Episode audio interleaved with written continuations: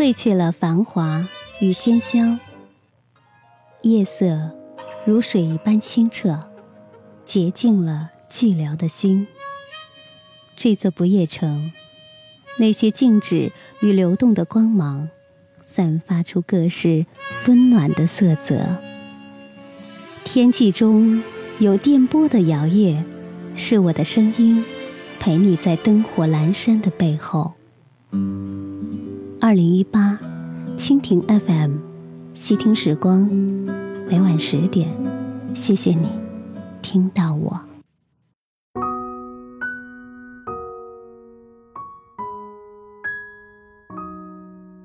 嗨，你好，晚上好，感谢通过蜻蜓 FM 搜索“细听时光”，关注和听到每期节目的更新。我是西西，此刻正在收听节目的你们。在你所在的城市或者你的故乡，下雪了吗？每当冬天来临的时候，我们总是渴望有那么一场酣畅淋漓的大雪，让我们在雪中嬉戏，让我们尽情的享受这个属于冬天最特殊的礼物。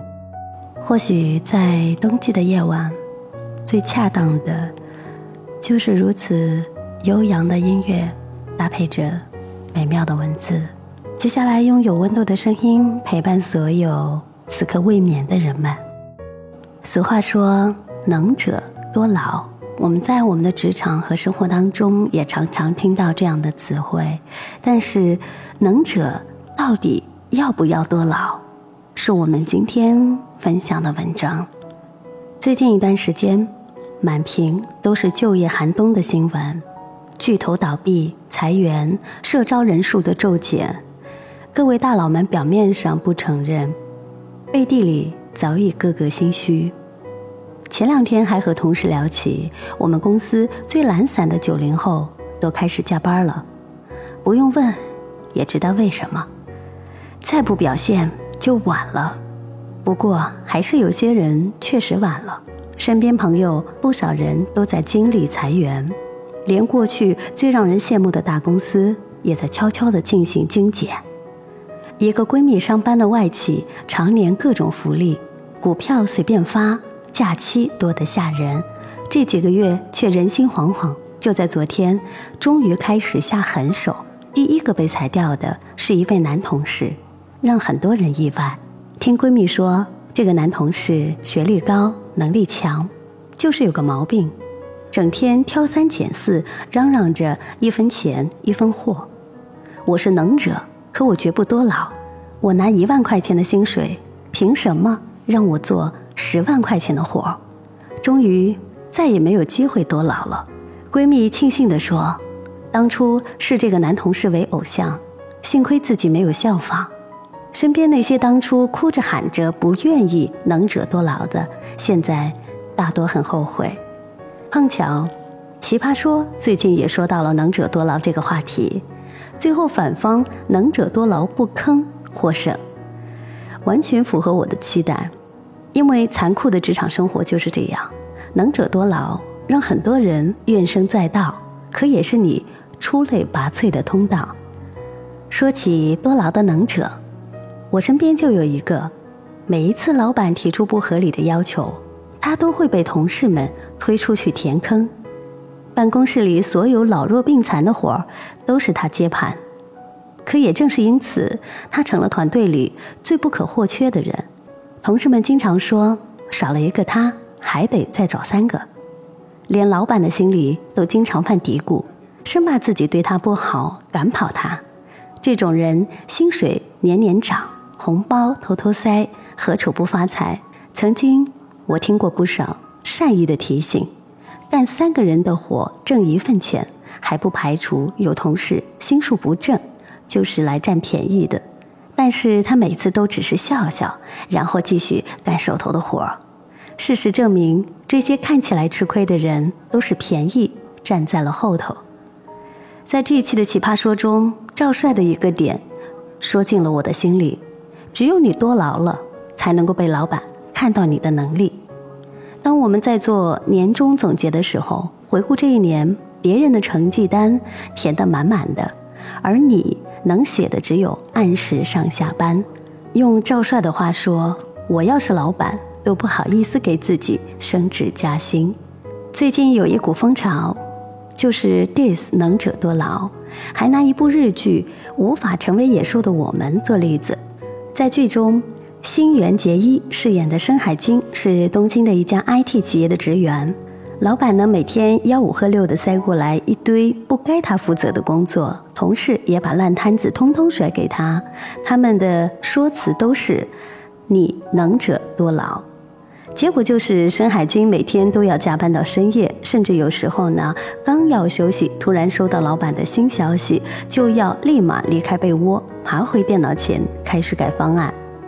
有人说这部剧真实到不敢看，因为仿佛看到了那个在职场被压榨的自己，而且得出了结论：能者多劳就是一个骗局，欺负人的幌子。总结起来一句话：凭什么多劳又没多得？一位心理学家曾经去到马东的公司做过一次分享，提到人的价值观分为两种：强势价值观和弱势价值观。强势价值观的人遇到问题问的都是为什么，而弱势价值观的人经常站在受害者的角度问凭什么。这里面的强弱不是指当下的处境，而是一种认知。比如马东老师举过一个例子：班上考二十名的同学，如果他在想第一名同学为什么能够拿到第一名，从策略和方法的角度思考。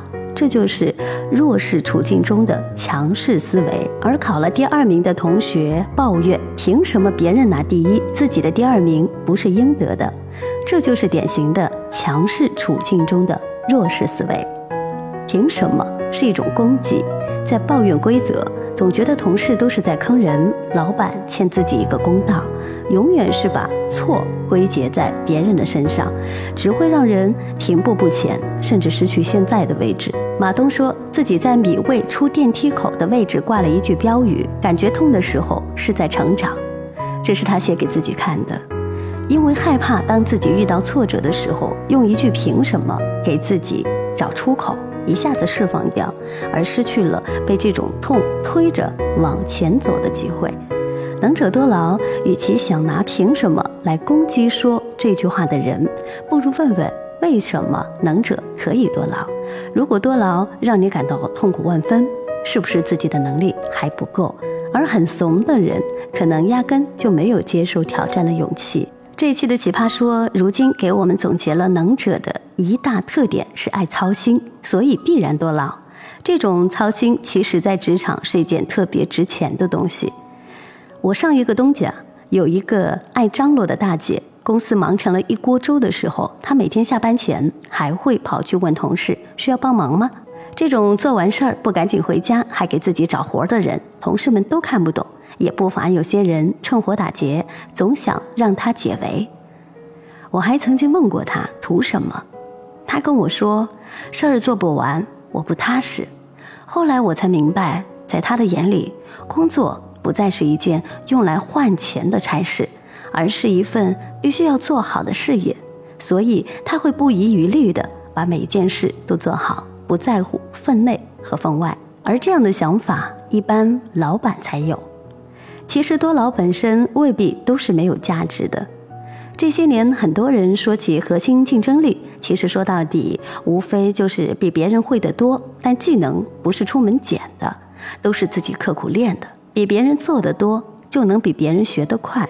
量变引起质变，只是有不少人缺乏等待质变的耐心。就像黄志忠说的，很多人对于多劳没多得抱怨，是没有看到。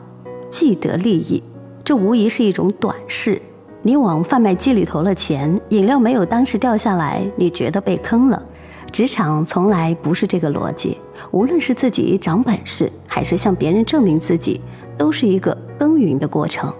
春天的辛勤播种，都会在秋天给你丰厚的回报。你在每一次的多劳中练就的真本事，在未来会获益。我记得吴晓波在一次课上讲过，逢八的年份都不太好。十年前经济危机，那个时候应届毕业生，但今天还都记得当初找工作的难，甚至有的人靠考研来。等危机的解除。今年是二零一八年，各大公司的裁员消息不断的传出。如果为了保住公司必须进行裁员，那么你有什么本事能够证明自己值得被留下？如果现在情况乐观，大家都能躺着挣钱，我们也愿意探讨到底能者多劳是不是真的必要？究竟怎样的社会分工和职场秩序才能更好的实现公平和正义，让每一个人都能做个快乐的职场人？但是现在寒冬已至，我们更愿意鼓励大家能者多劳，工作也是一种机会，尽量展示自己，让别人看到我们的努力和实力。就像奶茶说的：“能者可以多劳，未尝不是一种幸运。如果你暂时还不是算能者，就更应该多劳，好让幸运来找我们。”感谢收听今晚的细听时光。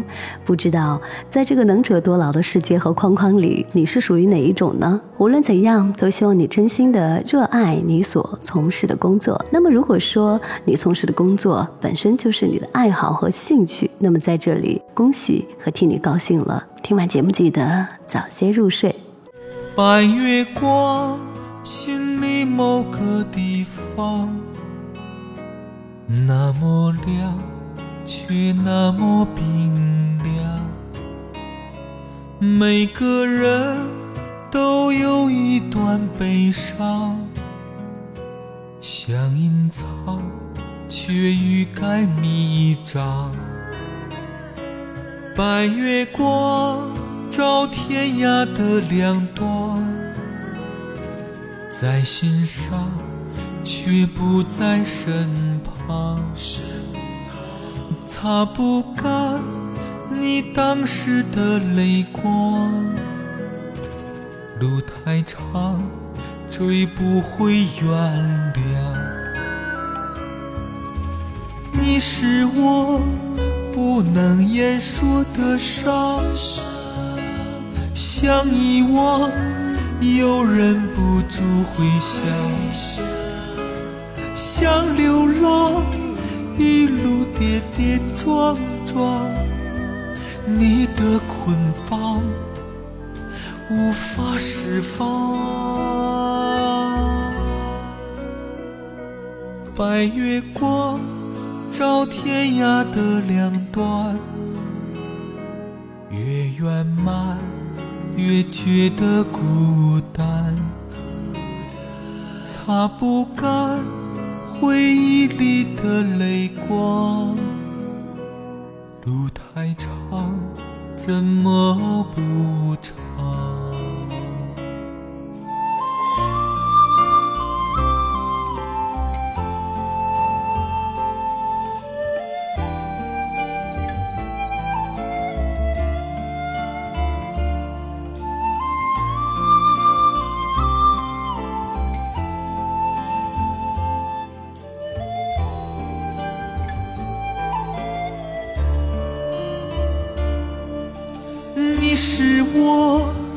不能言说的伤，想遗忘却忍不住回想，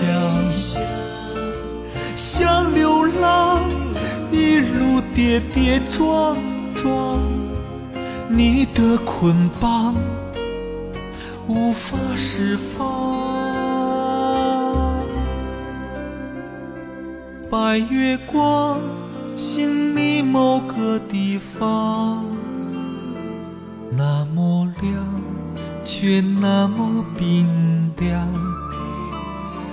每个人都有一段悲伤，想隐藏，却在生长。